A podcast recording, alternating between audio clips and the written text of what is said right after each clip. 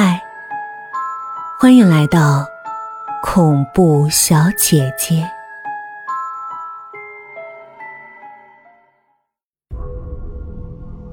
我永远无法忘记九岁那年的夏天，在父亲老家的村子里，他死后的第三天的那个夜晚，入夜后的村庄，静谧的可怕，黑暗。从地底下一点点的生长出来，漫上脚踝、腰间，直到没过头顶。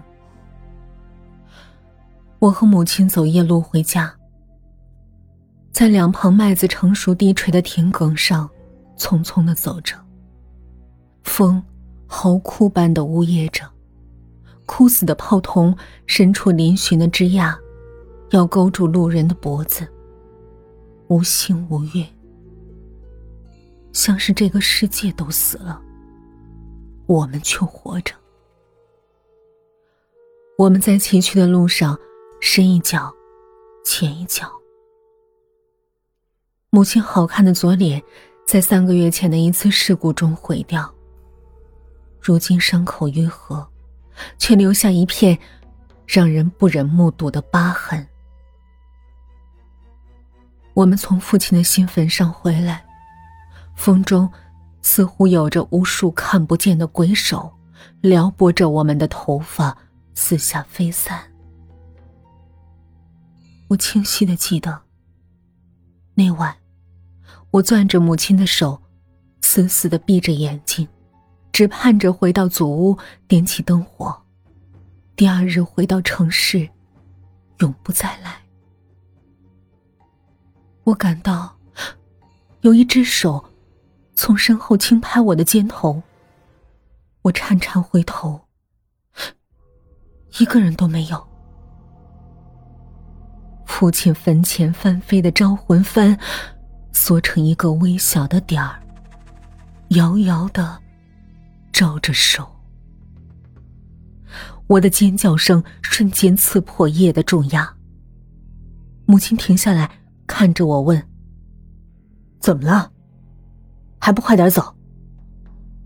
他正对我的表情，让我不敢说话。一身黑衣，隐匿在黑夜里，仿佛虚空中只悬浮着一颗毁了容的惨白头颅。右边完好的脸，宛如天使；左边，则狰狞。一如魔鬼。我指着远处广袤无垠的麦田，惊惧的说：“那边。”上无边，下无界，四面无限的黑暗中，暗黄的麦穗像等待着被镰刀割断的尸体。远处，隐隐约约有着一对惨白的身影。在没有路的地上，徐徐的走着，看上去只有半截身子贴着麦穗擦过。他们戴着高高的白帽子，在咿咿呀呀的阴风里，悠悠的往远处移动。隐约沉闷至极的撞击声闯入耳膜，一声急促，一声顿重，像是锣鼓。薇娅，别害怕。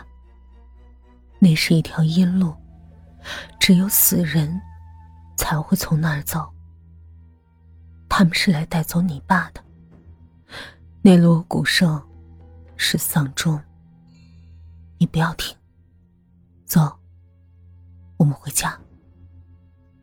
于是我马上回过头，紧跟着母亲，紧紧的捂住耳朵。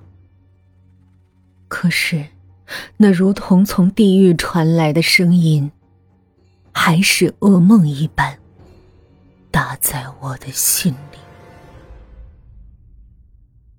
降临于夏季黄昏时的暴雨，带有一种阴晴不定的暴烈秉性。那一刻，莫名倒灌下来的雨水，似乎要把这座城市冲垮。我和仲夏正在路上，只觉得。躲闪不及，顷刻湿透，抱着手臂站在一处屋檐下，骤降的温度让我们都在打颤。时间是下午五点，距离林安家的聚会开场不到一个小时。未央，怎么办呢？你知道的，我不能迟到。他看看水木，又看看我，急得就要哭出来。我知道仲夏满心的焦急，他要去赶林安的生日聚会。我们的同学，高中里一个被许多女生挂在嘴边、放在心里的漂亮男生。中夏追求林安很久了，但是毫无进展。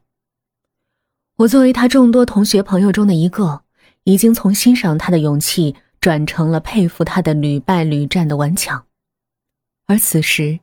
我看着眼前这个像是错过了南瓜马车而无法参加舞会的灰姑娘，也有些替她着急。我们三人同班，这次聚会，李安是邀请了我，而在中夏的一再央求之下，我才对李安说：“可不可以让我带个朋友啊？”其实对于我来说，帮中夏争取到出席的机会，是有些看戏的心理。仲夏实在算不上一个美女，相貌平平，身材娇小，而且少有起伏。一个小时之前，我去她家帮她挑选裙子，给她打气，看她心神不宁的换衣服、化妆，莫名的觉得有点好笑。十七八岁的少年，在对于女生的选择上，往往都是从相貌开始的，而仲夏在这一点上。就已经十分严重，实在去不成就算了吧，至少我们得把先把衣服换了，不然该感冒了。我在雨势缓和后说：“我家就在附近，先到我家再说吧。”我家的位置很好找，这片城区年代久远，大片的矮房中有一座八角形高塔，挨着一座耸立的烟囱。很是醒目。我和母亲就住在高塔后面的小区里。进门的时候，母亲正坐在沙发上看电视。迎面对视，仲夏不可避免的发出了一声尖叫，在光线昏暗的房间里格外刺耳。妈妈愣在客厅里，迅速把头转过去。我因仲夏过激的反应而皱起了眉头。啊，对，对不起啊，未央，我不知道你带朋友回来，我这就进屋，你们聊。母亲说着，一只手掩着脸，退到了卧室。电视没关，热闹的节目趁着房间里更加尴尬。仲夏是看见了的，我母亲的左脸上有一大块森然可怖的伤疤，就像是一块。被烧焦翻开的泥土，挂在脸上。左眼已经粘连在一起，只剩下爬行动物般褶皱粗糙的皮。我没有多解释什么，只说：“啊，我妈妈遇到意外被烧伤了，就成了现在这个样子。”大家都认为。未央的妈妈，也一定应该如女儿一样漂亮吧。仲夏换好我的衣服后，在穿衣镜前打量了一下自己，却像是被一种巨大的悲哀击中了。他突然不理会我的催促，抱着膝盖，蹲在镜子前，哭了起来。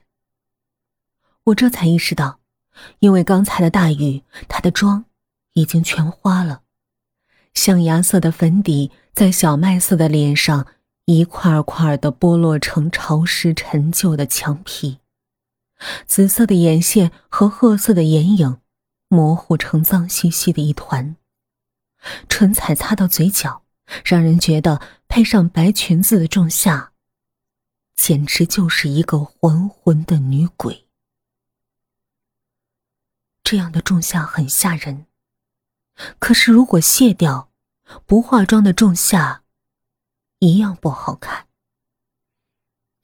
我没了主意。妈妈就是这时候走出来的。她蒙了灰蓝色的面纱，身段精致。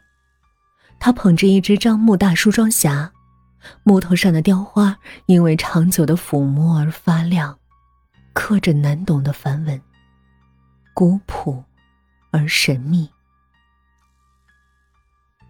要不要我帮你啊？阿姨懂化妆的。他说着，打开匣子，让泪眼婆娑的仲夏眼前一亮。